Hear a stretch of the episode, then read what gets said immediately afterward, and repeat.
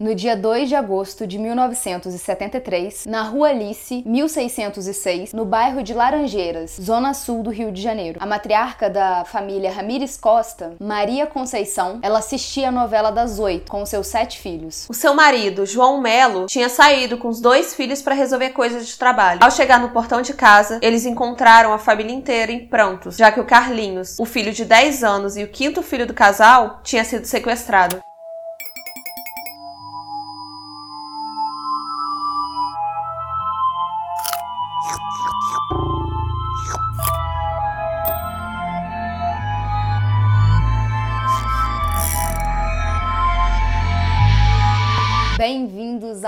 E outras coisas. Eu sou a Mia. Eu sou a Cibele. E eu sou a Ana. Oi! Oi!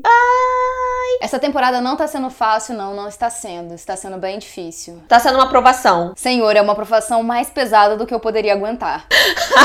eu tô fazendo um buraco na parte de trás do bolo e eu vou passar pro Vitor esse buraco para vocês ficarem sabendo como é que ele ficou pelas redes sociais. Então, por favor, olhem lá. Mas assim, eu já fiz uma cratera do lado de trás do bolo e já comi um brigadeiro escondido, comi uvas e outras frutas. Então, curte bastante esse vídeo e compartilha porque ele tá sendo muito difícil para mim. Eu tô cheia de gatilhos. A Mia é a criança que na festa de aniversário vai comendo os brigadeiros escondidos assim, tipo pegando pela beirada da mesa e na hora do parabéns não tem nenhum brigadeiro. Gente, quando eu ia em festa de criança, quando eu era criança, porque até hoje eu vou, mas hoje não me convidam muito, mas se me convidar eu vou, hein? Eu ficava do lado da mesa de brigadeiro, esperando a hora que alguém liberasse. E eu ficava assim, ah, já tá na hora. Eu já tô aqui faz 10 minutos e ninguém pensou em liberar essa, essa mesa de brigadeiro, não, gente. Meu coração não aguenta esperar, não. Eu tô passando mal, mãe. Mãe, eu acho que eu estou passando mal. Eu preciso de um brigadeiro para ficar melhor. Caralho, Sibeli, tem alguém passando dentro do, sua, do seu quarto? Caraca! Não, eu ia comentar um negócio aqui, até deixei pra lá, porque não tem como. Não tinha condição. Mas, gente, verdade seja dita, a gente tá doido pra terminar de gravar essa temporada pra quê? Comer! Comer tudo, não vai sobrar um cenário. Nós temos duas plataformas de apoio aqui do canal, que é o Apoia e o PicPay. Lá a gente tem algumas recompensas, alguns planos diferentes. Aí você vai lá, dá uma olhadinha, porque caso você queira, caso você possa, esse apoio faz com que a gente faça sempre uma temporada linda para vocês e para melhorar a qualidade do canal para vocês. E a gente também tem o Seja Membro, que é aqui no YouTube tem os planos diferentes. Dá uma olhadinha também, vai que você gosta. E sigam o Bu nas redes sociais, porque se você já é recorrente aqui, você sabe da nossa meta, que é a hashtag Bu rumo a 10k, e é em todas as redes sociais, não é só no YouTube. Então sigam a gente no Instagram, que é arroba Bu e outras coisas, que talvez a Mia deixe aqui, talvez Vou não. deixar.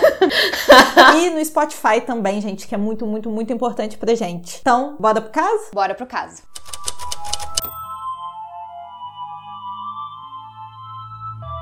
Se o massacre da família Pesseguini foi um dos mais misteriosos da história do Brasil, o caso Carlinhos, como ele ficou conhecido, é o caso de sequestro mais famoso e misterioso que a gente tem aqui. Mesmo sendo comum nos anos 70 aqui no Brasil que as pessoas sumissem de repente, pois é ditadura militar, não era comum que famílias de classe média tivessem suas casas invadidas de repente. E que seus filhos, crianças, fossem sequestrados. Só que, por mais que não fosse tão comum assim, a gente não pode dizer que não era uma coisa que estivesse acontecendo no Brasil. Afinal, em 1973, isso aconteceu três vezes. E três vezes, uma pessoa simplesmente pegar uma criança, principalmente de classe média e tal, assim, era uma coisa. Bom, é uma coisa absurda sempre, mas não era tão comum assim. Não era uma coisa que se temia normalmente, né? Não, mas assim, se são três num ano, assim, logo em seguida, assim, pô, tá, já virou uma epidemia para mim praticamente, porque sequestrar uma criança já é absurdo. Imagina três no ano. Uhum. Além de Carlinhos, a Ana Lídia tinha sido sequestrada em Brasília há poucos meses. E apenas um mês depois, Araceli foi sequestrada em Vitória. Então, como aconteceram esses três casos em um ano, e como a gente disse, não era uma coisa comum, não era uma coisa que acontecia sempre, as pessoas começaram a ficar mais alerta e começaram a ficar com a porta trancada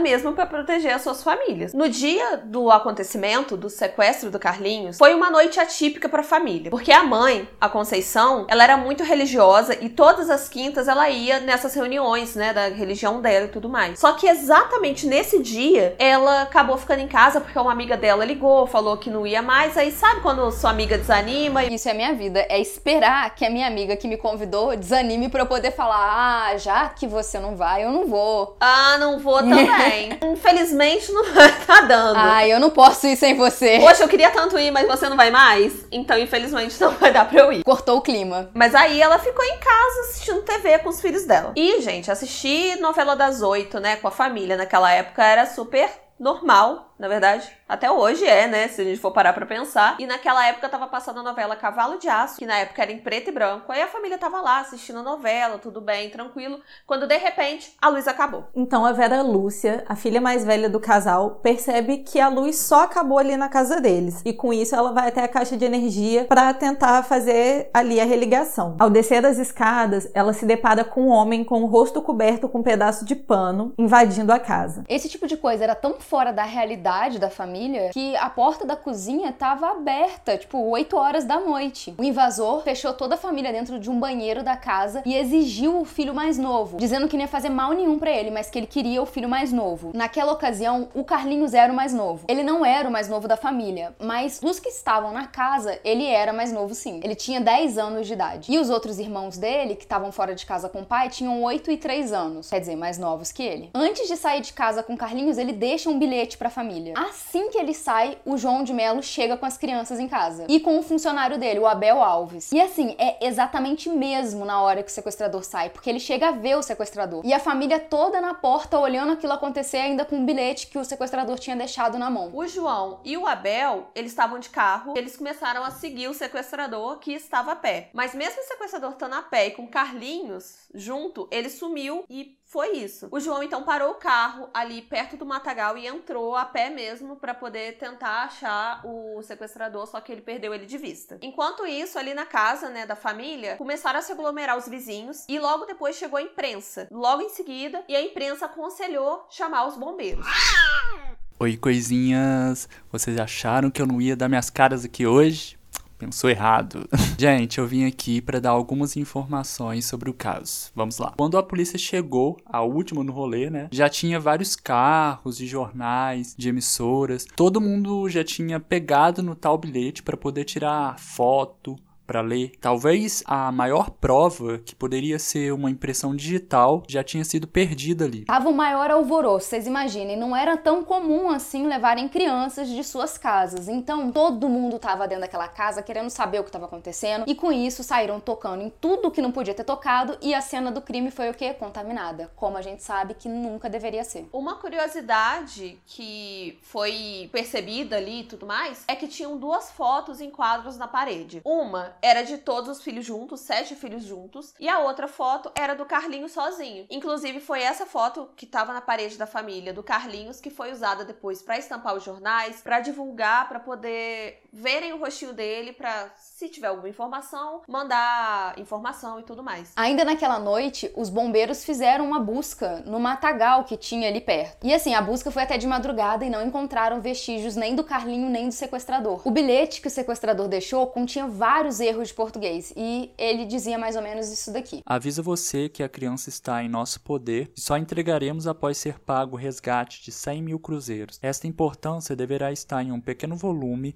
e metido dentro de uma bolsa que deverá ser depositado em cima de uma caixa de cimento que fica situada na rua Alice, cruzando com a rua Doutor Júlio Ottoni, junto às duas placas, no dia 4 de agosto de 1973, às 2 horas da manhã. Digo, às 2 horas do dia 4. E lembre-se de que qualquer reação a vítima será liquidada. Observação: depois de ser feito esse depósito, deverão seguir em direção ao Rio Comprido e esta carta deverá ser devolvida no ato. Esse local determinado pelo sequestrador é bem próximo à casa do Carlinhos. Aí, para quem tiver curiosidade de saber exatamente como as coisas aconteceram ali, a casa do Carlinhos continua no mesmo lugar, então tem como ir no Google Maps e dar uma sacada onde fica o matagal, onde ficaria esse ponto de encontro. Então, se vocês tiverem curiosidade o suficiente para ir no Google Maps procurar, tá aí. No dia 3, na manhã seguinte do sequestro, o rostinho do Carlinhos já tava em todos os jornais, tudo que é tipo de mídia falava sobre ele e o bilhete já tinha sido colocado na íntegra. Para quem quisesse ler, todo mundo só falava disso. No dia do encontro, na madrugada do dia 4, a esquina ali da Rua Alice com a Dr. Júlio Ottoni estava repleta de policiais à paisana e jornalistas ali mutretado, tentando ver se conseguia ter uma exclusiva de quem que era o sequestrador, se o Carlinhos ia aparecer ou coisa do tipo. Enquanto os policiais policiais estavam escondidos dentro de casas que, que tinham ali perto, os repórteres estavam dentro de carros, todo mundo a paisana. Parecia um jogo de futebol, sabe? As pessoas estavam ali como se aquilo fosse um entretenimento, era como se fosse um circo. O João de Mello não levou todo o dinheiro que o sequestrador tinha exigido, até porque ele não tinha esse dinheiro, ele deu uma declaração à imprensa falando que ele não tinha esse dinheiro todo, mas mesmo assim ele deixou a maleta lá às duas horas da manhã. Só que o que acontece? Alguém apareceu? Óbvio que não. Não tinha como aparecer, porque, que nem a minha falou, tava um circo total, tava cheio de gente, divulgaram tudo, divulgaram o local, tudo. Claro que o sequestrador não ia dar as caras lá, ele ia ser pego de qualquer jeito se ele aparecesse ali, né? Então, no dia seguinte, a polícia tentou uma outra forma de encontrar o sequestrador, deixando mensagens em jornais e coisas do tipo. Nessas mensagens tinha um número lá para entrar em contato. Só que as linhas ficaram abarrotadas de gente passando trote. Velho, absurdo, dando informações que só confundiu as pessoas e tinha um problema. Qualquer criança que tivesse a semelhança, a aparência do Carlinhos ia ser dita como Carlinhos. Então tinha muita gente também dando informação que não era o Carlinhos, mas o pessoal tava na boa intenção achando que era, entendeu? Qualquer menino loirinho. É, nem era por mal, né? Não, tinha gente que tava na boa intenção. Se eu andasse na rua com um menino loirinho que parecesse o Carlinhos, era o Carlinhos, alguém ia me denunciar. Uhum. Tava um pânico total. E nesse meio tempo, várias campanhas, né, e vaquinhas foram criadas ali para poder ajudar a família Ramírez Costa a levantar o dinheiro por resgate. E rapidamente eles conseguiram ali a quantia de 300 mil cruzeiros, que foi o triplo do valor que estava sendo pedido no bilhete. Até que finalmente a polícia consegue falar com o sequestrador, porque ele ligou para o telefone que estava sendo divulgado. Então foi marcado um novo encontro, que era no portão 18 do Maracanã. Só que mais uma vez, gente, lotou de gente, ficou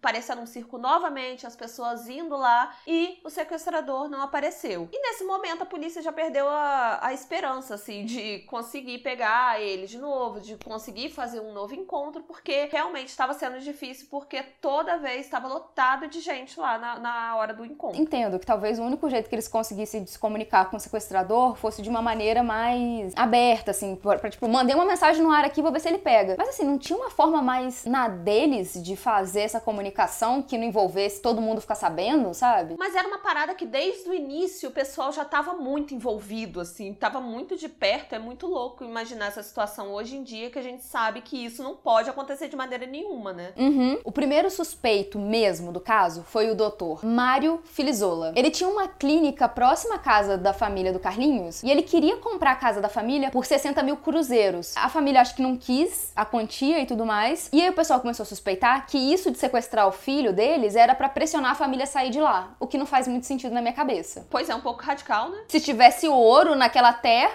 pô, eu faria até também. Mentira! Mentira! Peguei. Um funcionário da clínica, o Kleber Ramos, chegou a ser preso por três dias, mas ele tinha um álibi e logo foi liberado por habeas corpus.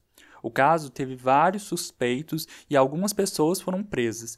Todas elas teriam ali algum motivo ligado ao João Melo e aos negócios dele, que era um laboratório farmacêutico. Inclusive, algumas pessoas chegaram a confessar o crime, mas quando os policiais iam conferir os dados, se isso batia, dava que não. E aí, de novo, esse assunto voltando aqui no book, eu não entendo quem confessa um crime que não fez, mas tiveram várias pessoas que fizeram isso. É querer um status muito esquisito, né? Ah, meu amor, é uma fama que não entendo. A ausência de provas concretas levou a polícia à completa paranoia. Teodorico Murta, comissário da nona delegacia, foi fotografado por um jornalista vestido com roupas de mulher, afirmando que estava ali investigando suspeitos. E isso acabou com ele sendo suspenso por 90 dias como punição. E mesmo punido, ele continuou com as investigações por conta própria, porque ele tá vestido com roupas que dizem que é de mulher, tinha nada a ver com o caso, mas tudo bem, né? E a gente entende que as épocas as pessoas faziam coisa errada, né? Como se não acontecesse isso hoje, né? Que as pessoas não fizessem essas coisas erradas hoje em dia. É, pois é. Então, gente, nessa época aí vocês sabem o que, que tava rolando aqui, qual era o contexto do Brasil, né? Sim, ditadura militar. Então, como que resolvia ali as coisas na ditadura militar para poder pegar uma informaçãozinha que tava querendo, não sei o que, não sei o que lá? Tortura! Quem chuta, quem acertou? Pois é, isso mesmo Infelizmente,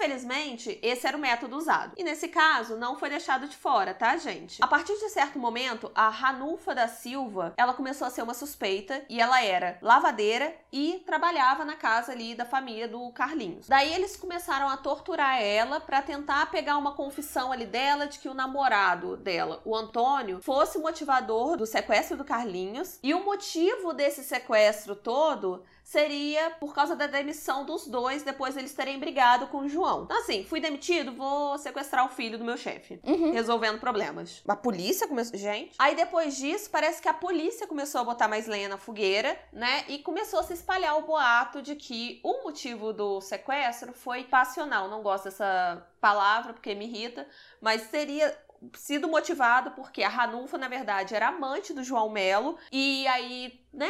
Aquela coisa bem fera da penha mesmo, sabe? De vingança sequestrou o Carlinhos. Cinco meses após o sequestro, em janeiro de 1974, o assaltante Adilson Cândido da Silva se entregou à polícia dizendo que ele era o sequestrador do Carlinhos e que havia sequestrado o garoto porque o pai do garoto tinha mandado. Ele confessou ter matado o garoto e jogado o corpo dele no mar, na praia de Mauá, e tudo isso a pedido do pai. A polícia até chegou a encontrar a ossada um mês depois da confissão, mas foi comprovado que não era o Carlinhos. No meio disso tudo, o pai do Carlinhos foi preso, porque, né, ele seria o mandante. Como esse caso estava, assim, sendo amplamente divulgado, a história chegou no presídio. E por conta da história ter chegado ao presídio, o pai do Carlinhos sofreu retaliação. Ele foi violentado e espancado na cadeia. Mas no outro dia ele foi liberado mediante um habeas corpus. Logo depois, a polícia descobriu que a confissão do Adilson era falsa e o caso foi encerrado. Porém, vocês estão reparando que mesmo as pessoas que confessam sempre envolve o João, né? E muita gente na época, inclusive a imprensa,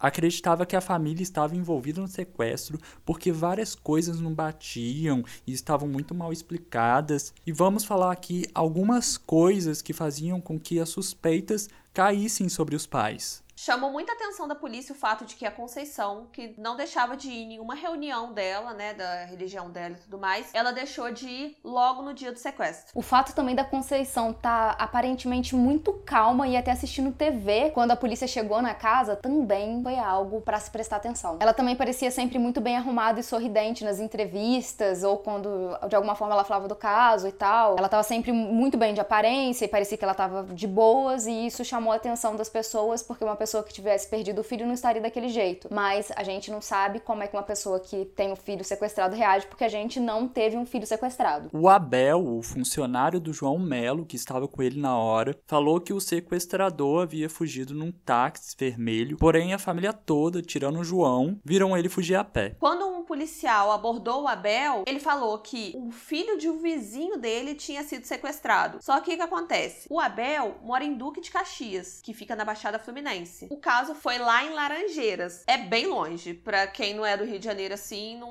não é o caso de falar, ah, foi meu vizinho, sabe? Não é tão perto assim, sabe? Mesmo sendo comum naquela época as famílias deixarem as portas estrancadas, os vizinhos ali da família disseram que aquela porta em específico que estava aberta às 8 horas da noite, ela ficava sempre fechada. Os três cachorros da família não latiram, não ficaram transtornados quando essa pessoa entrou ali para sequestrar o Carlinhos, o que chamou a atenção da polícia. Parecia que era alguém alguém que frequentava a casa. Inclusive, a caixa de energia não ficava no lugar aparente da casa. E lembrando, gente, que o sequestrador desligou a luz ali. Isso também reforçou a suspeita que seria alguém conhecido. Um investigador particular levantou a ficha do João Melo e descobriu que ele estava atolado em dívidas, que ele juntava um dinheiro para abrir uma empresa e depois declarava falência para não poder pagar os empréstimos, que estava cheio de cambalacho, que ele parecia ser um pouco um 71. Então começou a se especular falar de que o João Melo, na verdade, ele forjou o sequestro do próprio filho ali e com o dinheiro que ele conseguisse arrecadar com o pessoal do ano ali, ele poderia sair desse buraco que ele estava enfiado financeiramente. Nossa, peraí, eu tenho sete filhos. Eu acho que é uma boa ideia eu sequestrar um para arrecadar. De... Gente, então, na época do sequestro, a Conceição ela defendia muito o João, só que eles se separaram depois de 19 anos de casamento. E depois da separação, a Conceição começou a falar que o João e a família dele, eles estavam ali envolvidos com o sequestro. Inclusive, até hoje ela afirma isso, ela fala que os familiares deles estão envolvidos, né? Estavam envolvidos com o sequestro do Carlinhos e já tinham até ameaçado ela por telefone que se ela falasse alguma coisa ia enviar para ela de presente um dedo do Carlinhos. Pesado. Quatro anos após o sequestro, análises feitas naquele bilhete que o sequestrador deixou para trás parecia apontar que quem redigiu o bilhete foi o Silvio Azevedo Pereira. Naquela época, a Vera Lúcia, filha mais velha do casal, contou para a polícia que reconheceu o Silvio, que era um funcionário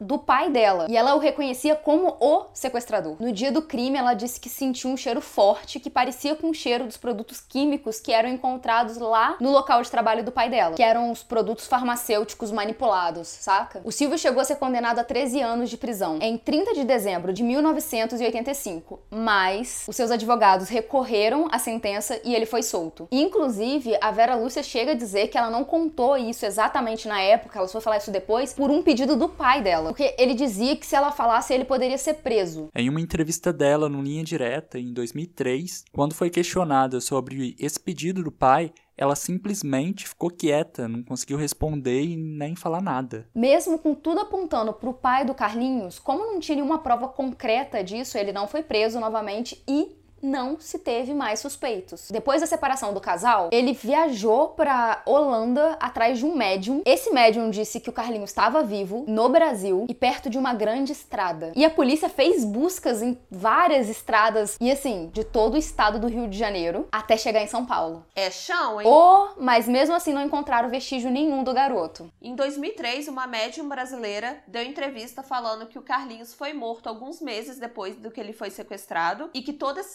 sequestro, na verdade, foi a mando da família. Só que a família tinha contratado alguém de fora para poder executar toda a ação ali. O repórter Domingos Meirelles, que é o que apresentava Linha Direta, se você é da época aí do Linha Direta, ele acompanhou o caso desde o início e ele afirma, assim, ele acredita muito que o Carlinhos foi sequestrado a mando da família mesmo. Muito doideira. Pois é, minha filha, que isso. O Domingos, ele acredita que a família realmente fez, né, o sequestro, planejou tudo para conseguir esse dinheiro que nem a gente tinha especulado lá atrás, né? Essas coisas que estavam sendo especuladas na época mesmo. Só que as coisas acabaram saindo do controle e deu no que deu. Isso é o que o Domingos acredita. É aquela parada do ponto sem retorno que a gente vive falando aqui no canal, tipo o caso da Blanche Monnier, que a gente já fez um vídeo. Eles tentando fazer uma parada para dar um jeitinho ali, eles acabam fazendo uma coisa que não tem mais como consertar depois. Exatamente. É, e depois você tem que ir até o fim e tentar lidar com as consequências. Consequências. 47 anos após o sumiço, né, o sequestro do Carlinhos, a gente não sabe quem matou, se tá morto, se tá vivo, se foi pai, se foi mãe, se foi tio, se é, foi funcionário, quem que foi? Ninguém sabe. E ninguém sabe também o que aconteceu com os 300 mil cruzeiros doados pra família pra ajudar naquele resgate, ajudar ali com o caso Carlinhos.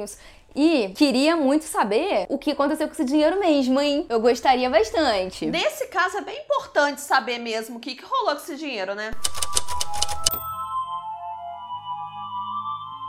Eu suspeito bastante do pai dele, mas como eu não tava lá, eu não posso bater o martelo. E se o cara fez isso para solucionar um problema de dívida, meu irmão, o limite você cruzou e nem viu, né, o caminho do limite passando, né? Foi passando direto assim, ó. Não! Ele olhou ali o limite e fez assim: Ei, tudo bom? Até mais. E é muito triste se a família sabia, porque se a mãe sabia, é triste demais. Fizeram uma coisa terrível com os irmãos, principalmente, porque se os dois não estavam nem aí, se o pai não queria nada a ver com o filho, se ele chegou a esse ponto de achar que o filho era um objeto de troca, você matou o meu irmão e aí isso é imperdoável. E eu não faço ideia de como a família lida com isso. Então, assim, é um caso muito complicado. Eu espero muito que ele não esteja envolvido nisso, mas se está envolvido, eu queria muito que ele pagasse em vida, mas se não pagar na vida, a gente já sabe que as coisas se ajeitam, tá? Mas eu tô falando aqui como se ele fosse o culpado. Eu não tenho certeza, tá, gente? Se ele não foi o culpado, coitado, porque assim, ele foi violentado na cadeia. Aliás, ele foi violentado na cadeia e apanhou e tudo mais, e isso não é para fazer se ele fosse culpado ou não. Mas imagina um cara inocente ir pra cadeia e sentir todas essas coisas na pele, sabendo que o filho dele foi sequestrado e ele não tem nada a ver com isso. Mas ele apanhou na cadeia, inclusive, foi por causa de um depoimento falso, que esse depoimento foi dado depois como falso. Então, assim, já tá errado. Não, esse caso tá todo errado. Todo errado, desde o início. Mais de 10 homens se apresentaram